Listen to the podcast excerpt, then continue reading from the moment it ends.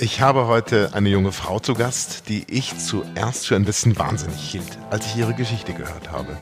Sie selbst sieht das wenig überraschend anders.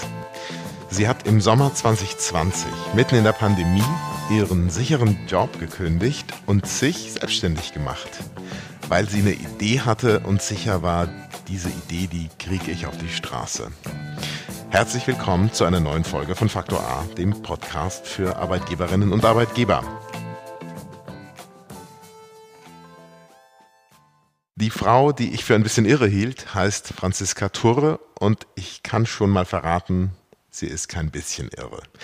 Sie hat mit ihrem ehemaligen Kollegen Michael Kannegießer die Beratungsagentur Perspektivwechsel Erfurt gegründet. Turre ist Coach, Kannegießer BWLer und zusammen helfen sie Menschen dabei, ihre Potenziale zu entfalten.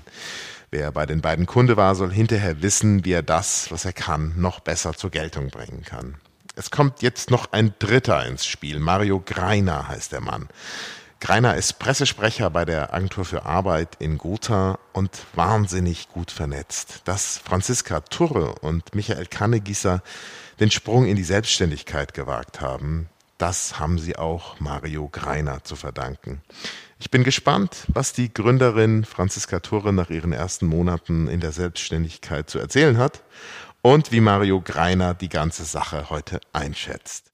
Liebe Frau Thore, Sie haben sich heute Zeit genommen für den Faktor A Podcast. Vielen Dank.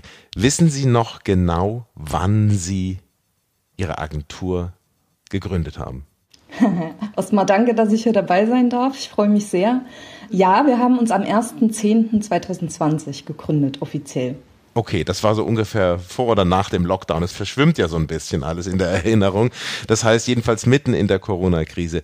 Können Sie mir ein bisschen erzählen, was war Ihre Idee für die Gründung und was hat Sie dazu bewogen, es zu machen, obwohl wir mitten in einer Pandemie sind?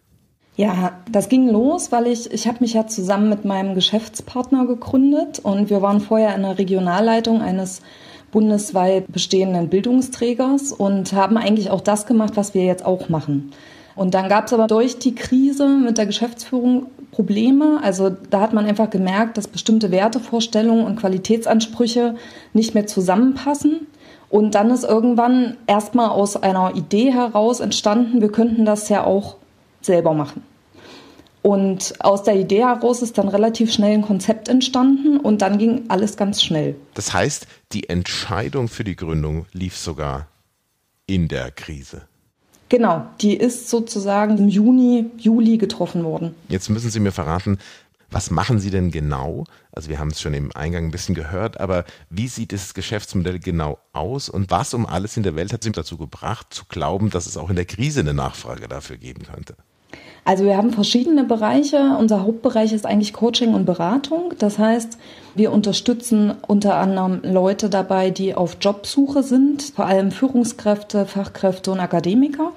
Und mein Kollege macht Existenzgründer-Coaching, also unterstützt Menschen, die sich selbstständig machen wollen. Alles, was Thema Businessplan ist, Ertragsvorschau, Marketingkonzept und was so dazugehört, auch Unterstützung bei den bürokratischen Wegen. Und wir sind außerdem als Unternehmensberatung akkreditiert.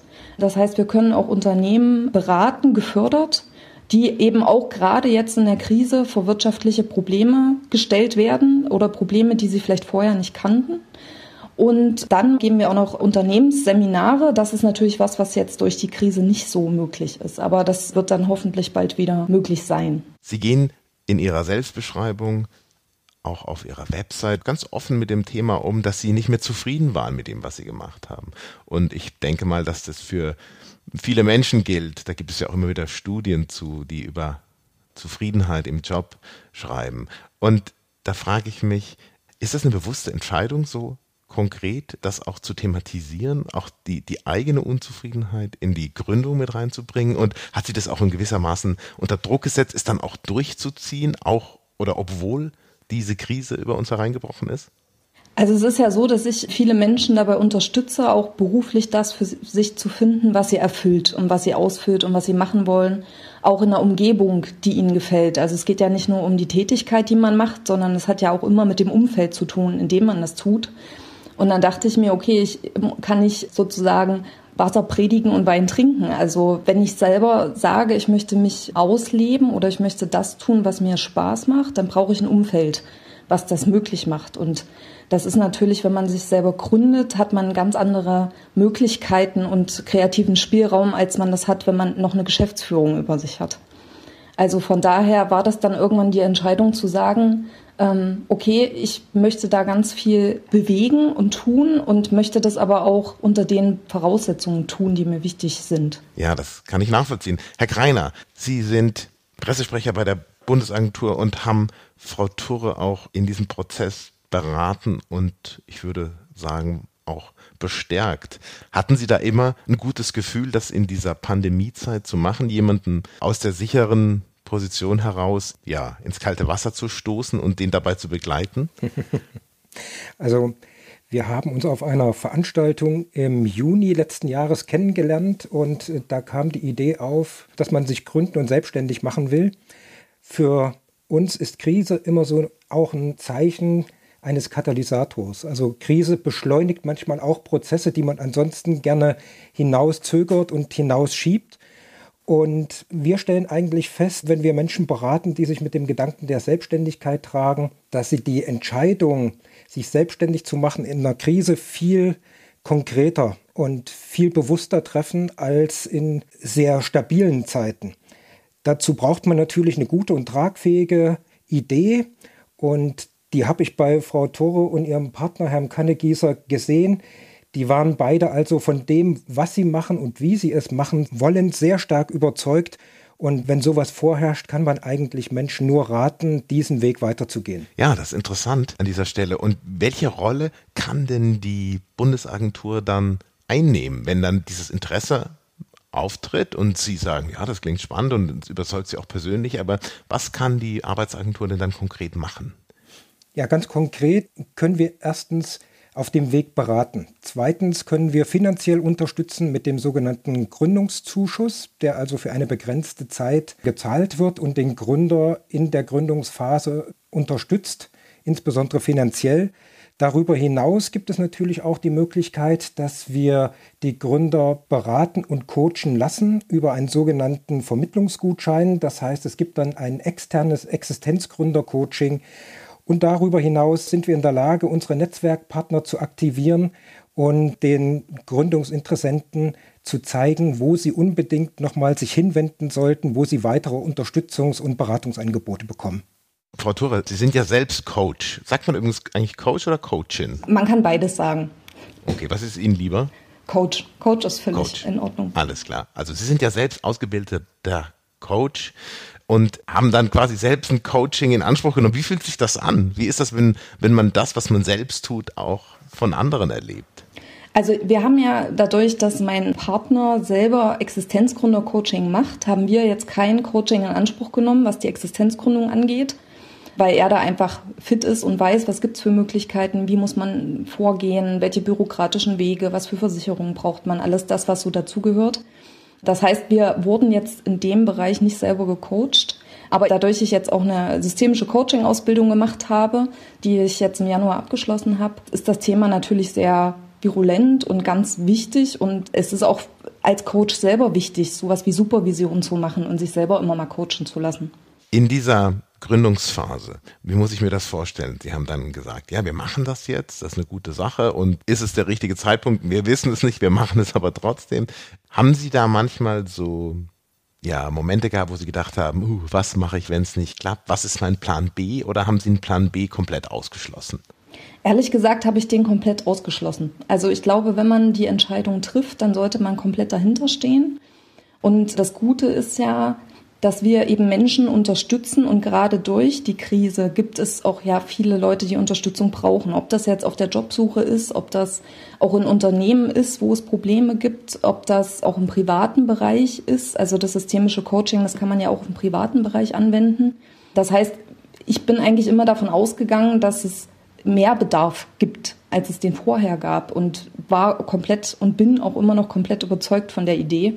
Und ich glaube, das ist auch wichtig, dass man da wirklich komplett dahinter steht. Braucht man heute, um selbstständig zu sein oder unternehmerisch tätig zu sein, einen betriebswirtschaftlichen Hintergrund oder ist das etwas, was man sich auch so trauen kann? Ich denke, es ist gut, wenn man gerade in der Gründungszeit jemanden an der Seite hat, der sich auskennt mit bestimmten betriebswirtschaftlichen Fragestellungen. Dafür sind ja solche Coachings unter anderem auch da. Und man kann ja auch im späteren Verlauf, also indem man sich zum Beispiel von einem Steuerberater beraten lässt und so weiter, man kann nicht alles mitbringen. Also man kann nicht alles wissen. Und es gibt ja auch Leute, die sich eher im kreativen Bereich selbstständig machen oder im handwerklichen Bereich. Das sind ja nicht unbedingt die Leute, die jetzt unbedingt eine Zahlenaffinität haben. Also von daher ist es, glaube ich, wichtig, dass man das richtige Umfeld hat und Unterstützung sich holt in den Bereichen, in denen man sich vielleicht selber nicht so gut auskennt. Ich habe gesehen, dass Sie auch einen akademischen Teil in Ihrer Karriere haben, also dass Sie auch mal an der Uni gearbeitet haben. Gibt es was, was Sie aus dieser Welt gelernt haben, was Sie heute noch brauchen können? Also ich habe da sehr viel über mich selbst vor allem gelernt, über meine Arbeitsweise, über das, was mir Spaß macht und das, was mir vielleicht auch nicht so viel Spaß macht. Dadurch, dass ein Bereich war, der jetzt so gar nichts mit dem zu tun hat, was ich heute mache, ist es jetzt nicht unbedingt so, dass es so die fachlichen Themen sind, sondern eigentlich eher so persönliche Themen oder persönliche Kompetenzen, die ich da ausbauen konnte, die mir heute auch noch helfen. Und ich habe natürlich auch viele Kunden, die selber im akademischen Bereich tätig sind oder sein wollen. Und da ist es natürlich auch gut, wenn man selber den akademischen Bereich kennt und sich da auskennt und die Leute dann eben auch dementsprechend beraten kann. Ja, das kann ich mir vorstellen, dass man sich in dieser Lebenswelt einfach auskennt. Herr Greiner, Sie sind in Erfurt, beziehungsweise in Gotha ansässig, aber auch für den Bereich Erfurt zuständig und überhaupt für den, für den Raum. Ähm, wie beobachten Sie den Markt in dieser Krise, in diesem Jahr 2020, 2021? Wie haben Sie den wahrgenommen? Was waren da die Herausforderungen bei dem Thema Selbstständigkeit? Also zuerst muss ich korrigieren, ich bin nicht für den Raum Erfurt zuständig, auch wenn wir sehr nah dran liegen, sondern nur für die Landkreise Gotha und den Unstrut-Heinig-Kreis. Aber natürlich schauen wir auch über die Kreisgrenzen hinaus, wie sind die Entwicklungen in Thüringen. Das Thüringer Landesverwaltungsamt hat erst vorletzte Woche oder diese Woche herausgebracht eine Studie, wie sich die Gewerbeneuanmeldungen im letzten Jahr in Thüringen entwickelt haben und festgestellt, dass es einen Rückgang um 8,6 Prozent gab. Wir sehen eine ähnliche Entwicklung für Gesamtthüringen, was den Gründungszuschuss angeht, wobei ich sagen muss, bei uns in der Agentur für Arbeit in Gotha haben wir in derselben Größenordnung wie in den Vorjahren Neugründungen finanziell unterstützen können. Dort haben wir also keinen Einbruch gesehen. Das sind immer so um die 90 Gründungen und wir unterstützen die einfach mal, um eine Hausnummer zu nennen, mit rund einer Million Euro im Jahr. Das ist eine ganze Menge. Die Frage, die ich mir stelle an dieser Stelle, Herr Greiner, wenn Sie die Menschen kennenlernen, die das machen, und Sie machen das ja schon eine ganze Weile, jetzt werden Sie nicht jeden persönlich kennen, aber stellen Sie da so Eigenschaften fest, an denen Sie schon früh festmachen können, das wird was oder das könnte schwierig werden? Gibt es da so Anlagen, die Sie beobachten in den Menschen, die Sie betreuen, die Sie optimistisch stimmen? Naja, es ist ja ein ganz buntes Gemengelage mit Ideen, die da auf uns einprasseln und auch auf unsere Vermittlungsfachkräfte. Deshalb können wir zum Teil gar nicht beurteilen, was jemand tatsächlich machen will. Und das bedeutet dann für uns, und das ist auch ganz wichtig beim Gründungszuschuss, dass der Gründer sich mit einem Existenzgründungsplan bei einer sachkundigen und fachkundigen Stelle vorstellen muss. Dazu gehört eine Kurzbeschreibung des Vorhabens, eine Auflistung des Kapital- und Finanzierungsbedarfs und eine Umsatz- und Rentabilitätsvorschau. Und erst wenn diese fachkundige Stelle, das sind in der Regel die Kammern, uns das Signal gibt, dass das Gründungskonzept tragfähig ist, dürfen wir überhaupt den Gründungszuschuss auszahlen. Das heißt, wir bedienen uns da wirklich auch der Fachleute und der Fachkompetenz, die es in den Kammern und Verbänden gibt. Die ganzen Begriffe, die Sie gerade erwähnt haben, die machen mir fast ein bisschen Angst, wenn ich die so höre. Frau Tore, als Sie das gehört haben, Rentabilitätsvorschau, das ist ja ein Wort, das man sich mal auf der Zunge zergehen lassen muss. Ich kann mir darunter was vorstellen, aber hat Sie das erstmal auch manchmal ein bisschen abgeschreckt oder was für ein Gefühl hat es bei Ihnen ausgelöst? Also der ganze bürokratische Aufwand, den man tätigen muss, um sich selbstständig zu machen, schreckt grundsätzlich erstmal, glaube ich, ab, wenn man bisher nur in einem Angestelltenverhältnis war. Ich hatte das Glück, dass mein Geschäftspartner Michael Kannegießer sich eben in dem Bereich sehr, sehr gut auskennt und dementsprechend einfach mit seiner Erfahrung, die er gemacht hat, uns da sehr unterstützen konnte oder beziehungsweise einfach uns viel abgenommen hat auch. Also das heißt, ich musste mich einfach mit bestimmten Dingen nicht so intensiv beschäftigen, wie das Gründer machen müssen, die das zum Beispiel alleine machen oder einfach da die Vorkenntnis nicht haben. Das kann ich mir vorstellen. Jetzt machen Sie es ein paar Monate immerhin schon und es ist vielleicht noch ein bisschen zu früh für den ganz großen Rückblick, aber die ersten 100 Tage sind rum und meine Frage wäre einfach, gibt es schon was, was Sie anders machen würden? Jetzt schon, heute? Nein, das kann ich eigentlich nicht sagen. Ich glaube, wir haben wirklich unser Bestes getan und ist auch besser angelaufen, als wir uns gewünscht haben. Also das, was Sie eben gesagt haben mit der Rentabilitätsvorschau, ist ja wirklich so ein, das ist ja so ein Glaskugelschauen. Ja, man macht dann so eine Ertragsvorschau für zwei oder drei Jahre und das ist natürlich ja auch ins Blaue hinein so ein bisschen gedacht.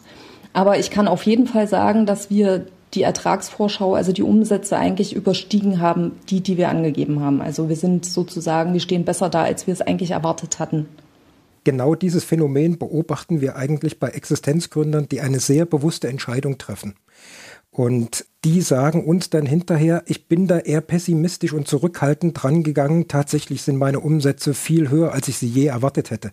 Das zeigt aber auch, wie realistisch und wie bedacht diese Existenzgründer agieren. Ja, das klingt einleuchtend. Dennoch die Frage, wenn Sie jetzt so auf das nächste Jahr blicken, Herr Greiner, sind Sie vorsichtig optimistisch? Wie schätzen Sie das ein? Oder rechnen Sie auch damit, was jetzt ja auch gerne erwähnt wird, dass wir mit so einer aufgestauten Insolvenz zu tun haben, die uns vielleicht jetzt 2021 erreicht? Was ist da Ihre persönliche Einschätzung? Da geht es mir so ähnlich wie Frau Tore. Also eine Glaskugel habe ich auch nicht, aber ich lese natürlich sehr intensiv die Sachen, die vom Institut für Arbeitsmarkt und Berufsforschung kommen, die Sachen, die von den Wirtschaftsweisen kommen. Und nach deren allgemeinen Einschätzung ist keine große Insolvenzwelle zu erwarten. Es ist im zweiten Halbjahr mit einer deutlichen Erholung der Wirtschaft zu rechnen. Und ich sage mal so, für Existenzgründung ist immer dann der richtige Zeitpunkt, wenn der Gründer sagt, jetzt geht's los. Und aus den kleinsten Sachen entstehen dann teilweise die größten Dinge. Denken wir nur an Apple in der Garage gegründet. Irgendwann kam da ein Verrückter auf die Idee und hat gesagt, ich nehme dem Handy mal die Tasten weg und heute nicht mehr wegzudenken aus dem Markt. Also wenn die Idee einfach gut ist, wenn sie innovativ und wenn sie nachhaltig ist, glaube ich, dass sie auch erfolgreich sein wird. Frau Turre, ganz kurz noch zu Ihnen und zu Ihrem Geschäftsmodell. Erklären Sie mir doch noch mal ein bisschen, was wäre für Sie ein gelungenes 2021? Was ist das Angebot, das Sie gerne machen und was würden Sie gerne noch dazu nehmen? Wie würden Sie sich gerne weiterentwickeln inhaltlich? Also vor allem wäre mir wichtig, dass man wieder mehr in Präsenz machen kann. Also zurzeit arbeiten wir halt komplett im Online-Coaching-Bereich. Und es ist auch super, dass es die Möglichkeit gibt, aber es fehlt uns auch schon der direkte Kontakt mit den Kunden. Dann ist es natürlich so, dass alle Netzwerkveranstaltungen jetzt weggefallen sind und einfach auch, wo man sich selber ein bisschen präsentieren kann und wo man neue Kontakte knüpfen kann. Dass all das hoffe ich, dass wir das jetzt ab dem Sommer spätestens wieder haben und dann auch das Thema Unternehmensseminare. Also ich arbeite mit einem bestimmten Persönlichkeitsmodell, was einfach dafür da ist, die Kommunikation zu verbessern, sich selbst und auch die Mitarbeiter besser kennenzulernen oder zu verstehen. Und das würde ich einfach auch gerne vor Ort machen und nicht im Online-Bereich. Und das ist was, was wir uns jetzt dann, wenn es möglich ist, auf jeden Fall, was wir dann angehen wollen. Also bestimmte Themen, die einfach jetzt nicht möglich waren, wo jetzt auch vielleicht auch nicht die Zeit war, weil es natürlich immer noch auch nach der Gründung noch viel Administratives gibt, was man so zu tun hat, dass dann einfach für sowas mehr Freiräume und Möglichkeiten bestehen. Nach so vielen Telefon- und Videokonferenzen, haben Sie einen Tipp, haben Sie einen Trick, wie die besonders gut funktionieren? Das zum einen und gibt es eine, eine Strategie, wie man da vielleicht doch ein bisschen ja, Menschlichkeit und auch Wärme herstellen kann über die digitale Kommunikation? Also ganz wichtig ist die Zeit. Also man muss sich da wirklich mehr Zeit nehmen, als man das braucht, wenn man in Präsenz ist, weil einfach die Leute sich schlechter öffnen, also länger brauchen, um sich zu öffnen. Es klappt aber am Ende doch viel besser, als ich das erwartet hatte. Also wir machen Coachings, die auch meistens mehrere Stunden am Stück gehen und da lernt man sich ja doch auch relativ gut kennen und man merkt, dass sich die Leute dann nach und nach auch mehr öffnen, auch für das Medium. Also für manche ist das ja im Berufsalltag völlig normal, für andere ist das eher noch so ein bisschen etwas, was sie noch nicht so gut kennen und wo auch vielleicht Vorbehalte bestehen. Also das heißt, mein Tipp ist wirklich, da sich Zeit nehmen. Herr Greiner, was haben Sie über sich als Teilnehmer in so vielen Videokonferenzen gelernt dieses Jahr und vergangenes Jahr? Dass Videokonferenzen ein Teil unserer Arbeit bleiben werden, aber dass ich viel lieber live und im Präsenzmodus mich mit Leuten unterhalte, weil das, was in diesen Videokonferenzen komplett fehlt, sind die Gespräche in den Pausen und am Rande der Veranstaltung, wo man sich halt persönlich begegnet und näher kennenlernt und da kommen die tollsten Sachen eigentlich bei raus. Ja, das geht mir genauso, das kann ich nur bestätigen. Da gibt's natürlich auch Möglichkeiten oder Versuche, irgendwie so den Coffee Break quasi virtuell zu machen, aber mh, nach meinem Gefühl auch ein bisschen, bleibt es manchmal ein bisschen schal, ne? Es ist irgendwie eine gewisse Nähe, so dieses, ja, das sich mal in die Augen gucken, das geht dabei ein bisschen verloren. Aber vielleicht haben wir ja Glück und das geht an uns vorüber oder wir haben bald die Gelegenheit, uns wieder persönlich zu treffen. Vielleicht als letzte Frage, Frau Tore, wenn Sie sich was wünschen könnten für das Jahr 2021, was wäre das? Wie soll es für Sie weitergehen? Was ist ein gelungenes erstes Jahr von Perspektivwechsel Erfurt? Dass wir einfach die Angebote, die wir haben, also damit die Menschen gut unterstützen können. Das war für mich auch der Grund, mich zu gründen. Also mir geht es da wirklich um die Unterstützung von Menschen und Unternehmen, einfach ein besseres Miteinander zu schaffen auch, dass die Menschen für sich herausfinden, was sie wirklich beruflich wollen, was sie erfüllt und das dann sich natürlich auch auf das Privatleben auswirkt, weil wir sind ja nicht zwei verschiedene Menschen, sondern das Private und das Berufliche gehört zusammen. Und einfach die Möglichkeit, an interessanten Projekten teilzunehmen, interessante Menschen kennenzulernen und ja, viel für die Menschen tun zu können. Das wäre für mich so ein gelungenes 2021. Herr Greiner, wie sieht das gelungene nächste Jahr für Sie aus? Das gelungene nächste Jahr ist, dass die Arbeitslosenzahlen sich stabilisieren und hoffentlich auch wieder sinken, sobald der Lockdown beendet ist, dass die Menschen, die jetzt noch Kurzarbeitergeld beziehen, darauf verzichten können und wieder ihr volles Gehalt bekommen. Und dass wir Menschen dabei unterstützen können, ihre neue berufliche Herausforderung zu finden, indem wir sie beruflich fit machen können für die vor uns stehenden Aufgaben. Ich sage mal als Schlagworte nur Digitalisierung und Arbeit 4.0. Das ganze Thema New Work, das liegt uns als Agentur sehr am Herzen und da wollen wir viel stärker noch die Unternehmen und die Menschen begleiten. Frau Thure, letzte Frage. Mit welchem Bild von der Arbeitsagentur sind Sie in den Prozess gestartet und hat es sich verändert im Laufe der Zusammenarbeit? Also ich hatte vorher auch schon ein sehr gutes Bild von der Bundesagentur für Arbeit, weil ich habe ja selbst dort auch schon gearbeitet, muss ich ja dazu sagen. Und habe natürlich auch in, in meiner vorigen Angestelltenposition viel mit Vermittlern zu tun gehabt und mit denen zusammengearbeitet und muss einfach sagen, meine Erfahrungen waren immer sehr positiv. Also wirklich Leute, die andere Menschen unterstützen wollen und alles möglich machen, was irgendwie möglich zu machen geht. Und das Bild hat sich nur bestätigt, auch mit der Gründung, das mit dem Gründungszuschuss, das hat alles ohne Probleme geklappt und es gab wirklich super Unterstützung seitens der Agentur. Ja, dann sage ich erstmal Danke an dieser Stelle, für dass Sie sich die Zeit genommen haben und wünsche Ihnen erstmal alles Gute. Vielen Dank und es hat großen Spaß gemacht. Vielen Dank.